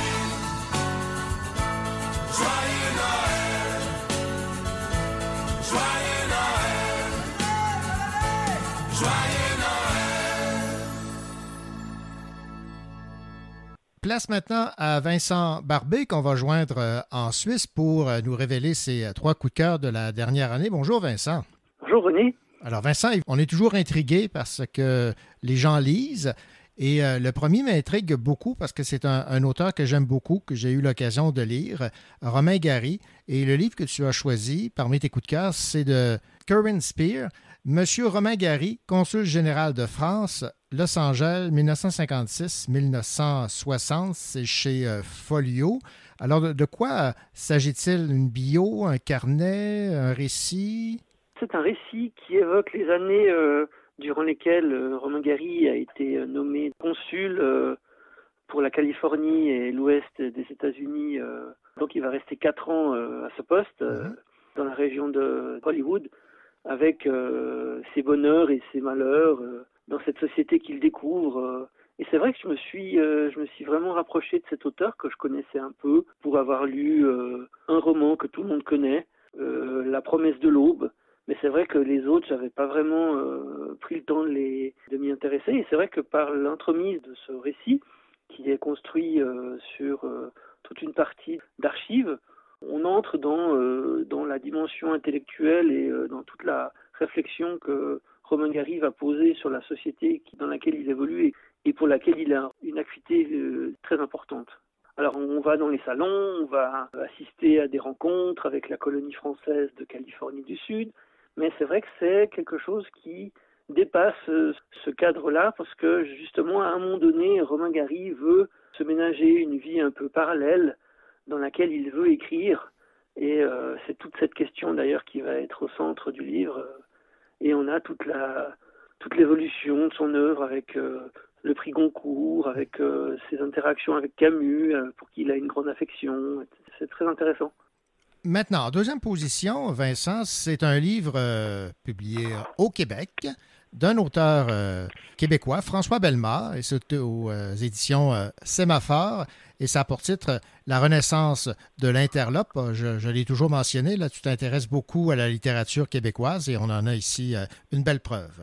Oui, je voulais rendre hommage à cet auteur euh, François Bellemare qui a vraiment, à mon sens, fait un très très beau livre sur cet immeuble qui s'appelle euh, donc l'Interlope, euh, qui est euh, situé au cœur du quartier du Red Light à Montréal et qui va donc euh, sur une durée de plusieurs dizaines d'années, voire quelques centaines d'années, disons même 200 ans d'histoire de Montréal, va durer bon an mal an avec toutes les questions liées à l'ostracisme dont pouvait être victime telle ou telle catégorie socio-sexuelle. Sous couvert d'activités culturelles, un édifice qui euh, abritait des amours illicites dont la nature a fluctué en fonction des interdits du moment, jusqu'au moment où justement, euh, dans les années 2020, avec cette vague d'inclusion, on s'en- vient à se dire, euh, mais qui, va, finalement venir dans l'interlope, puisque tout est permis. Nous sommes dans une société inclusive, et c'est assez drôle la façon dont ça va se terminer. C'est un beau livre. Voilà, la relance de, de l'interlope. Et troisième choix, troisième coup de cœur, Hôtel Castellana. Oui, alors ça, c'est un, roman que j'ai vraiment, vraiment beaucoup aimé. Ça se passe dans les années 50, à Madrid, dans la Madrid franquiste de 1957, au moment où le régime a ouvert la porte aux investisseurs yankees. Donc c'est la famille Matheson qui débarque du Texas et qui débarque dans un hôtel, qui est donc l'hôtel Castellana, euh, pour un séjour de plusieurs semaines. Euh, le père de famille, qui est patron d'une compagnie pétrolière, va profiter du séjour pour signer des contrats avec Franco. La maman, elle va renouer avec ses racines hispaniques et le jeune, euh, le jeune fils qui s'appelle Daniel, qui a 18 ans, qui est passionné de photographie, va parcourir les rues de la capitale armé de son appareil. Et dans cet hôtel, il y a une, employée qui s'appelle Anna, qui va jouer un rôle important. Et c'est par son entremise qu'il va aller au-delà du cliché, justement, c'est le, hein, c'est le rôle du photographe d'aller au-delà de, l'endroit, hein, le revers du décor, et c'est vraiment ce rôle de photographe qui va montrer cette société dans laquelle la Guardia civile et l'Église catholique ont un poids extrêmement fort. C'est, vraiment un beau livre, d'autant plus qu'il y a une deuxième partie qui se déroule 20 ans plus tard, où euh, les choses vont se redistribuer. La deuxième partie du livre, je dois le dire, j'ai quand même lu quasiment d'une traite avec euh, la larme à l'œil à, peu près du, du bout en bout. Ah, quand même, OK, d'accord. Merci beaucoup, Vincent, de nous avoir partagé tes, tes trois coups de cœur et j'en profite évidemment pour euh, te souhaiter euh, de joyeuses fêtes, une bonne année 2024 et merci de te faire euh, l'apôtre de la littérature québécoise dans ton coin de pays en Suisse. Merci beaucoup René et bonne fête à vous, à vous tous qui nous écoutez, à toi et à ta famille René, que j'apprécie tout particulièrement. Merci beaucoup. Au revoir.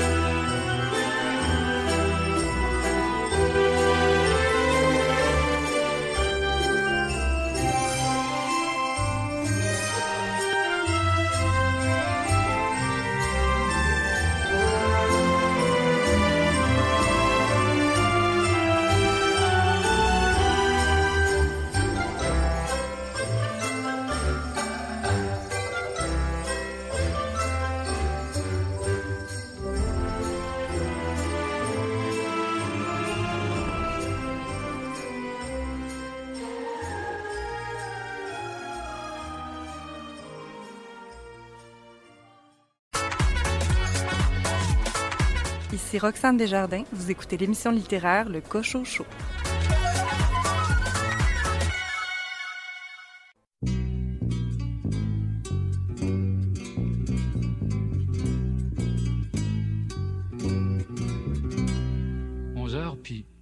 aujourd'hui, ben, c'est Noël. Puis pour moi, ben, c'est mon 18e. J'ai passé la journée à regarder dehors, puis trois jours qu'il neige bien raide, puis les chemins sont bloqués bien durs. Avant hier, on a reçu des cartes, puis on passait la soirée à regarder les images qu'il y avait dessus. Moi, je suis pas pire. J'en ai cinq d'accrochés sur mon mur au-dessus de mon bac. J'en ai même une qui est faite à main. C'est de mon père. C'est un artiste, mon père. N'a jamais été à pour apprendre ça. C'est comme un don. Il est capable de dessiner tout ce qu'il voit, excepté ma mère. Il dit qu'elle est trop belle, puis il a jamais voulu essayer. Hé, Rosaire! Quelle heure qu'il est? Minuit dans vent? Merci ben. Ça doit être noir de monde sur le perron de l'église. Mon oncle Papousse doit être nerveux là. C'est lui qui chante euh, le minuit chrétien dans notre paroisse. Papousse. Il doit tanker dur là, lui. La tête me tourne un petit brin, c'est que j'ai quasiment bu le 20 onces à Rosaire en écoutant les cantiques à radio. Ça n'a pas dérougi de la journée. Non, mais c'est Thibaut de la musique de Noël. C'est bien pour dire, on peut être un enfant, puis être capable de faire face à la vie, puis en ce moment, ben, j'ai comme des boules dans la gorge, puis si c'était pas que ce maudit orgueil, ben, je crois bien que je broyerais. Ah, c'est une grande chose pareille. Un petit enfant vient au monde, puis toute la terre le sait. Petit Jésus, même nous autres ici dans le bois, qui te blasphème à la grande journée, tu sais que c'est pas pour mal faire. On apprend à se sacrer avant de marcher. C'est pas pour être méchant, petit Jésus. Toi, tu nous connais, c'est les gars de bois. Tu le sais. Et les gars, vous êtes bien tranquilles.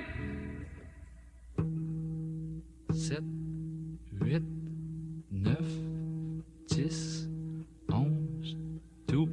Joyeux Noël tout le monde! Il est né le petit enfant, jouez au bois, résonnez musette. Il est né le petit enfant, chantons tous son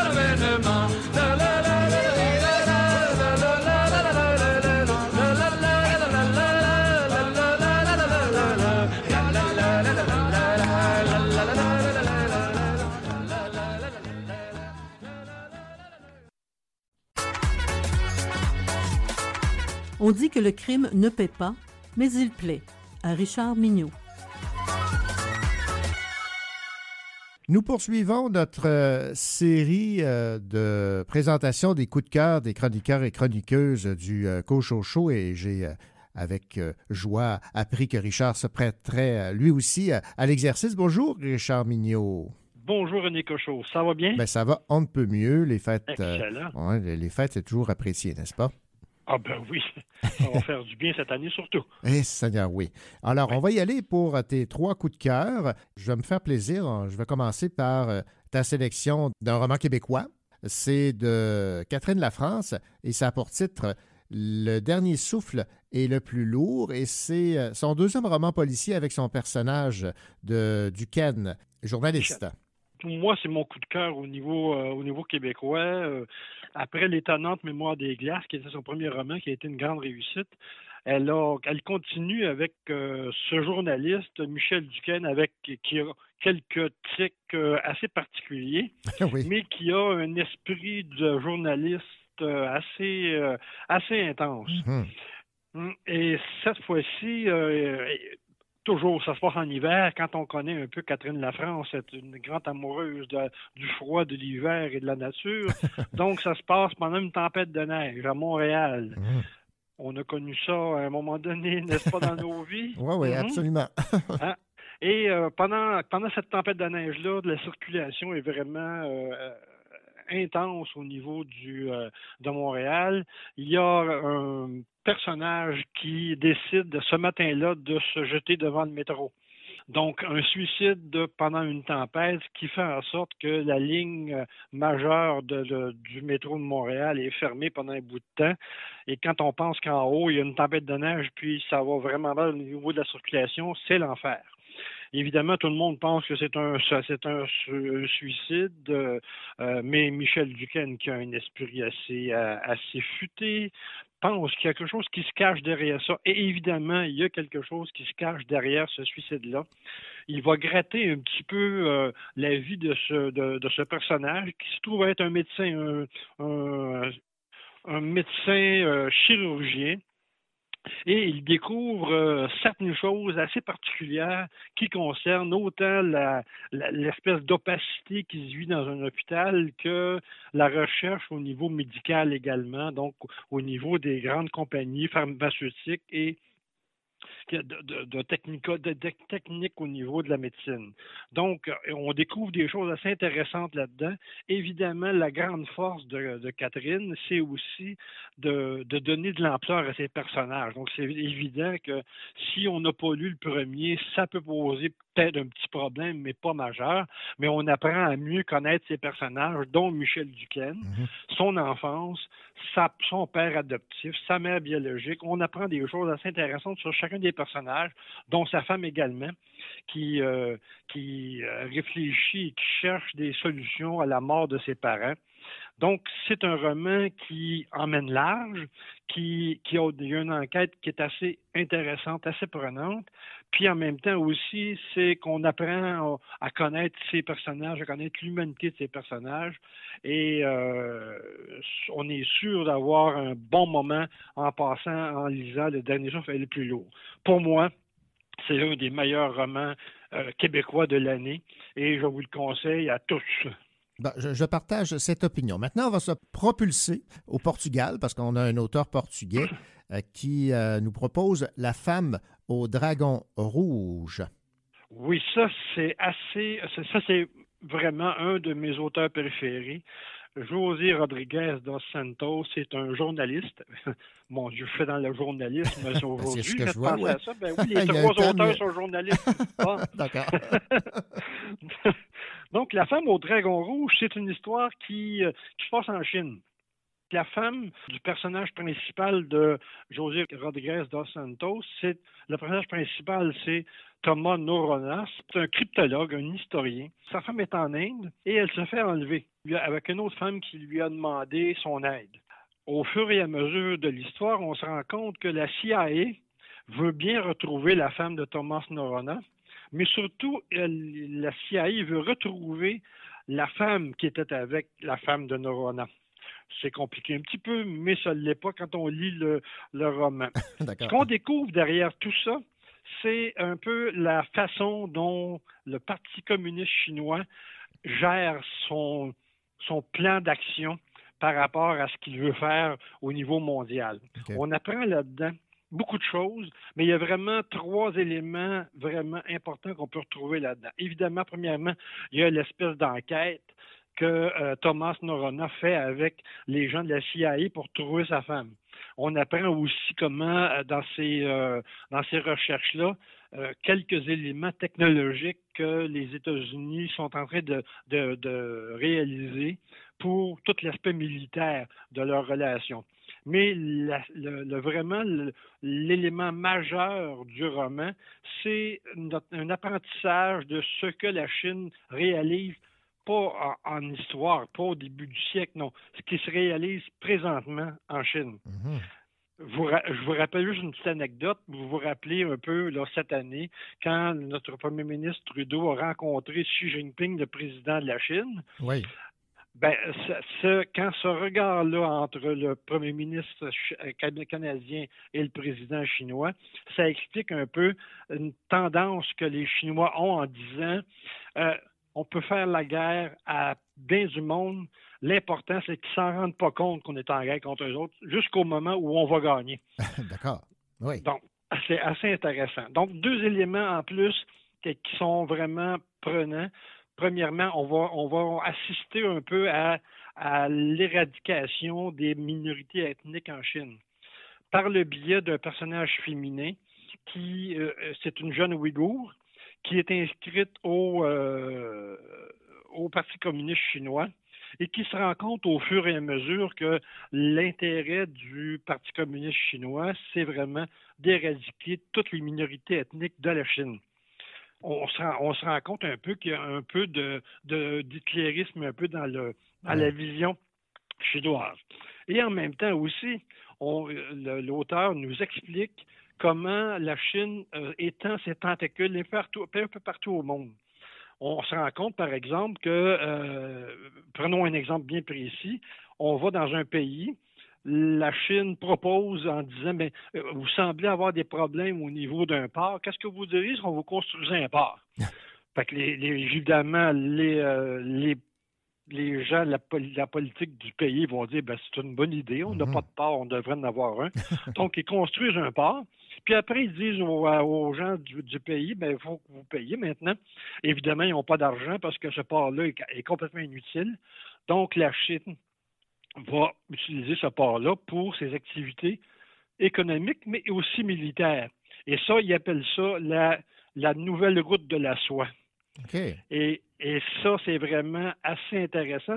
Tu- lis ce roman-là, puis tu te dis, ça n'a pas d'allure, ça n'a pas de bon sens, donc tu t'en vas faire des recherches et tu te rends compte que ce- tout ce qu'on raconte dans ce livre-là, c'est la réalité. C'est ce qui se passe présentement. Donc, il y a une bonne histoire, on apprend beaucoup de choses.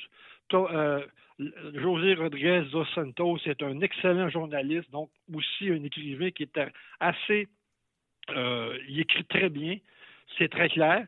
Évidemment, dans certains bouts de son roman, c'est un peu plus didactique, mais c'est quand même fort intéressant. En tout cas, on ressort de cette lecture-là avec euh, en, en sachant beaucoup plus de choses sur la Chine qu'on savait avant.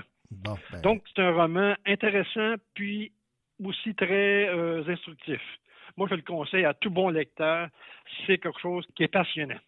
Maintenant, on se dirige vers la France avec une autrice journaliste, Marie Charelle, avec euh, un titre que j'aime beaucoup, très inspirant, très intriguant aussi, Les mangeurs de nuit. Vraiment, c'est en, en, en se parlant aujourd'hui que je me suis rendu compte que les trois auteurs sont des journalistes.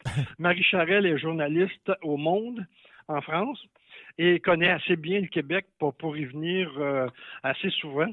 Euh, ce qui est impressionnant dans ce roman-là, c'est que ça se passe au Canada, plus particulièrement à Vancouver. Je ne sais pas si vous vous rappelez, il y a quelques années, il y a une Québécoise, Sylvie La Liberté, qui avait écrit Quand j'étais italienne et qui racontait un peu l'histoire des Italiens pendant la Seconde Guerre mondiale.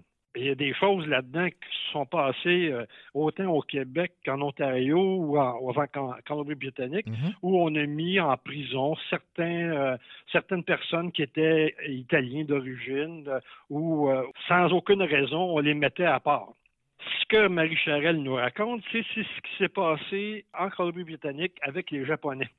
Et encore là, il y a eu, il y a eu à ce niveau-là beaucoup de Japonais qui ont été mis pas en prison, mais dans un endroit enfermé en disant vous allez vous cacher là, là parce qu'on est en guerre contre votre pays. Bon, ça commence un peu avant la guerre. Il y a eu un, un- un mouvement qui s'est appelé les Picture Bride, donc les, euh, les, euh, les mariés en photo. C'est que euh, des Japonais, des Japonaises venaient au Canada sur une invitation d'un homme. C'était sur une photo, puis s'en venaient se marier avec cette photo-là, mais avec l'homme qui était sur la photo. Dans notre histoire, euh, évidemment, la photo que la jeune femme japonaise reçoit n'est pas nécessairement la réalité. Ouais. Elle se rend compte que euh, le château prévu, c'était euh, une maison toute décatie, euh, y avait tout, tout, tout était décrépit. La fortune que le jeune homme disait, c'était pas une fortune, mais au contraire un paquet de dettes. Et le jeune homme était un homme un peu plus euh, euh, âgé que- qu'elle. Donc, euh, c'est un mariage qui est complètement raté. Mais ce qui ressort de là, c'est un enfant. Un enfant que l'on va suivre pendant cette, évidemment, dans cette Deuxième Guerre mondiale. Et là, on va apprendre plein de choses sur comment ce personnage-là a vécu. Il y a deux choses intéressantes dans cet élément-là. C'est qu'elle se sauve, évidemment, en forêt pour pas se faire prendre par les, les policiers de la Colombie-Britannique, mais elle rencontre dans cette forêt canadienne un personnage qui s'appelle Jack et qui est, et ça, je viens de- j'ai appris ça, un creek walker. Ce sont, ouais, leur métier, c'est de parcourir les ruisseaux et les rivières de la forêt pour compter les saumons. Ben voyons. Ben oui, ça existe réellement. C'était pour essayer d'avoir un contrôle sur la pêche de saumon en Colombie-Britannique. Et lui, c'est un personnage absolument fantastique. Ce qui est intéressant là-dedans, c'est que ces deux personnages-là, donc la fille de la japonaise, qui est euh, en cavale, et ce personnage-là qui, lui, vit en ermite, et ils vont s'apprivoiser tous les deux. Et c'est un élément très intéressant. Mais ce qu'il y a en parallèle, et c'est là que le lien se fait avec le polar, c'est qu'au fur et à mesure de l'histoire, on suit dans les journaux locaux un peu les tribulations de quatre personnages qui passent dans les différents villages et qui volent plein de choses, du matériel, du linge, tous ces éléments-là. Donc, on assiste à une espèce de mini-enquête par le biais des journaux sur ces quatre personnages-là. Et évidemment, le plaisir du lecteur, c'est d'arriver à la fin et d'avoir c'est quoi le lien entre le personnage de, du Creek Walker, la- le personnage de la japonaise et les quatre, les quatre personnages voleurs qui sont attrapés à un moment donné. Donc, c'est là qu'est le plaisir de lecture se retrouve à la fin. Ce que j'aime au niveau du roman, de ce roman-là, puis de tous les romans de Marie Charelle, c'est son écriture. Son écriture qui est pleine de poésie. Elle, parle de la forêt de la avec une poésie assez extraordinaire. Elle parle des légendes, des, mythes qu'il peut y avoir au niveau des Amérindiens de l'endroit. C'est vraiment un roman fantastique où on est bercé par la poésie de cet auteur-là, puis en même temps l'apprentissage que l'on fait des gens qu'on ne connaît pas, des histoires qu'on ne connaît pas, mais qu'on apprend au fur et à mesure de la lecture du roman. Donc c'est un roman assez extraordinaire. Je vous conseille grandement de lire les romans de Marie Charelle. Pour moi, elle m'a inspiré peut-être une, une phrase. Marie Charelle écrit des romans noirs lumineux. Donc, euh, si vous avez le goût, vous devriez lire du Marie Charelle. Ce serait excellent pour votre santé mentale. Ben voilà, alors tu nous rappelles, euh, Richard, dans l'ordre tes, euh, tes sélections, tes trois coups de cœur? Certainement. Le premier, c'est le roman de Catherine Lafrance, Le dernier souffle est le plus lourd. Le deuxième, de l'auteur portugais José Rodriguez dos Santos, La femme au dragon rouge. Et finalement, de l'auteur française Marie Charelle, Les mangeurs de nuit, un roman poétique pour terminer. Richard Mignot, merci beaucoup donc de nous avoir euh, indiqué quels étaient tes trois coups de cœur parmi euh, tous les romans euh, que tu as eu l'occasion avec joie de lire en 2023. On va répéter l'expérience en, en 2024 et j'en profite évidemment pour te souhaiter de joyeuses fêtes et surtout une belle année 2024 avec plein de belles lectures. Ben, merci beaucoup, puis je souhaite joyeuses fêtes à nos auditeurs euh, et surtout bonne lecture, amusez-vous bien durant le temps des fêtes et on se revoit avec quelques surprises en 2024.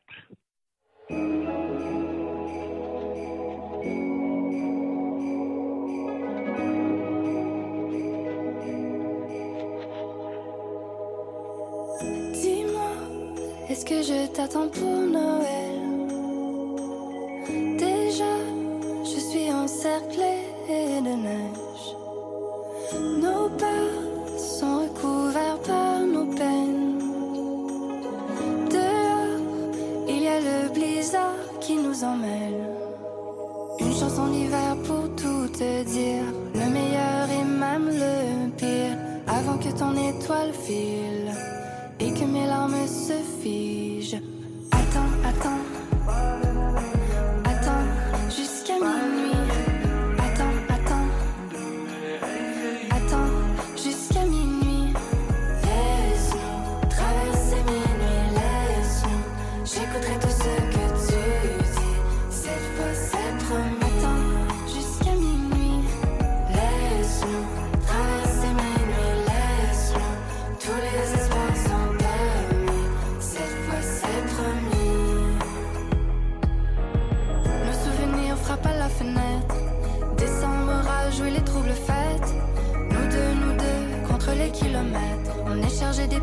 les sapins verts. Souffle sur le feu pour aviver la braise. La semi réveille la première étincelle. Si on faisait un vœu avant la fonte des neiges, rallumer l'étoile que j'ai failli perdre.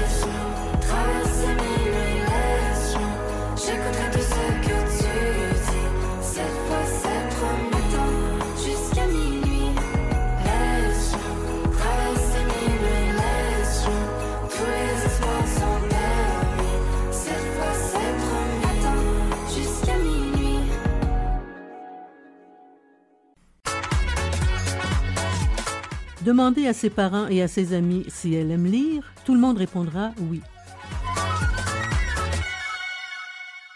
Je parie que sous le sapin, elle aura des livres. Est-ce que je me trompe? On le saura évidemment après la période des fêtes, mais toujours est-il que j'ai avec moi Alexia Fortin qui, euh, j'imagine, rêve d'avoir des livres en cadeau. Est-ce que je me trompe? Pas du tout. Étant donné le nombre de livres que tu lis euh, dans une année, je ne suis pas outre mesure euh, surpris et euh, j'ai le goût de te demander si toi tu aimes ça, Alexia, les réveillons, les parties de fête durant la, la période des fêtes entre Noël et Nouvel An? Moi, j'adore ça. On se réunit avec notre famille, on a du plaisir. Et, euh, mais il y en a qui n'aiment pas ça. C'est d'ailleurs le thème de ton tout premier euh, coup de cœur des trois, parce que je t'ai demandé, comme à tous les chroniqueurs et chroniqueuses de l'émission, de, choisir euh, parmi toutes les lectures celles qui t'ont le plus euh, marqué. Et le titre de cette première sélection, de ce premier coup de cœur, c'est 24 jours pour survivre au réveillon. Oui, 24 jours pour survivre au réveillon. C'est un livre qui raconte l'histoire de Mélodie. C'est une fille qui aime pas Noël, hein, à cause de sa mère, chaque année, qui la bombarde de questions dès le 1er décembre sur le réveillon de Noël. Fait quelle musique, quel plat, quelle décoration. Donc, elle, c'est anxiété fois 1000. Mais cette année, elle décide de partir en, en stage de travail à Sainte-Avoine de la Bourrasse. Sainte-Avoine de la Bourrasse, d'accord. Sainte-Avoine de la Bourrasse, où euh, elle part en stage de travail. Mais là, cette année, sa mère lui dit que on passera pas le réveillon chez eux comme chaque année, mais dans le chalet de sa cousine parfaite qui est riche. Donc là, elle est comme non, non, non, tu sais quoi, ça va être chez moi, dans mon nouveau condo. Fait que là, sa mère est toute fière, mais c'est pas vrai ça. Fait qu'elle a 24 jours pour se trouver euh, un condo puis organiser un réveillon digne de ce nom. Bon, on ne dira pas euh, aux gens si elle euh, réussit euh, cette mission. Alors, aux gens de, de le découvrir en lisant euh, 24 jours pour survivre au réveillon de Audrey Archambault. Ton deuxième coup de cœur, Alexia, j'espère que ce n'est pas juste parce que le titre porte ton nom, Alexia, le rêve secret. Non, Alexia, le rêve secret, c'est l'histoire d'Alexia Bédard. Elle a 14 ans, puis elle, le sport, c'est toute sa vie. Elle adore ça, s'entraîner, courir, mais son sport préféré, ça reste le volleyball. Là, Alexia, elle arrive de Gaspésie pour s'installer à Québec. Elle rentre dans son école secondaire, puis elle, elle a pas trop d'amis, puis horreur, elle se retrouve dans la classe de mathématiques de sa mère. Elle est comme, oh non, on va me faire honte. Entre-temps, elle essaie de se faire des amis. Puis il y a aussi Sarah qui est sur son dos, donc elle, c'est un peu la chipie. Là, elle décide de s'inscrire à une compétition de sport parce que le prix, c'est euh, un mois de formation avec l'équipe canadienne professionnelle de son choix. Donc, euh, elle décide de participer à ça, puis là, on va voir euh, comment elle va faire pour participer à cette compétition-là. Et euh, le rêve secret, est-ce que on peut en parler ou ça reste secret, là? En fait, son, son rêve secret, on peut en parler, c'est de participer un jour euh, aux Jeux olympiques. Ah d'accord. Ah bon, rien de moins. C'est de Jean-Michel Collin. Et euh, si je ne m'abuse, euh, le sport que pratique Alexia, c'est un sport que tu aimes toi aussi, le volleyball. Oui, j'adore ce sport-là. C'est quasiment à ton image, ça, Alexia, autrement dit. Ça pourrait être ton histoire. Ouais, c'était un livre fait pour que je l'aime. Exactement. Et c'est publié aux éditions euh, Les Éditeurs Réunis. Et ton troisième coup de cœur, j'adore le, titre d'ailleurs, c'est une série. hein. Entre autres, il y a eu euh, Ma vie de Jello Mou. Mais là, le livre dont tu vas nous parler, c'est Ma vie de nachos congelés. Décidément, le concept est assez original. C'est de Elisabeth Barry-Lessard et c'est publié chez euh, Les Malins. Alors, de quoi ça parle, Ma vie de nachos congelés? Donc, dans ce tome-là et dans toute la série, on suit les aventures de Louane, une adolescente. Elle, elle adore la danse. À cause de son anxiété, plus tôt dans la série, on va découvrir qu'elle elle va lâcher la danse. Elle va essayer de se trouver une autre passion, elle va essayer de le théâtre. Entre-temps, elle va changer d'école. Mais dans ce tome-là, elle se trouve à être acceptée à l'école de danse. Donc, à la fin de son secondaire, elle, s'en va à l'école de danse en année préparatoire. Puis, on va suivre ses aventures euh, dans sa nouvelle école avec de nouvelles personnes. Est-ce que l'anxiété, euh, euh, c'est euh, un thème qui te rejoint? Parce que je sais qu'il y a de plus en plus de jeunes là, qui sont euh, anxieux, qui souffrent d'anxiété. J'imagine que dans tes amis, il y en a qui souffrent d'anxiété. Oui, mes amis et, et moi. Oui, aussi, d'accord. Ouais. Puis c'est sûr que dans ce livre-là, ce thème-là, il est bien abordé, Mhm. il, est, il est bien décrit. C'est proche de la réalité. Ça rejoint la, la Mhm. réalité. Ben, Alexia, merci beaucoup. Donc, je rappelle tes trois coups de cœur de la dernière année 2023. 24 jours pour survivre au réveillon de Audrey Archambault. Alexia, le rêve secret de Jean-Michel Collin et Ma vie de nachos congelés de Elisabeth Barry-Lessard. Alors j'en profite évidemment, Alexia, pour te souhaiter de joyeuses fêtes, une bonne année 2024 et euh, du succès dans tes études et tes projets. Merci beaucoup, joyeuses fêtes.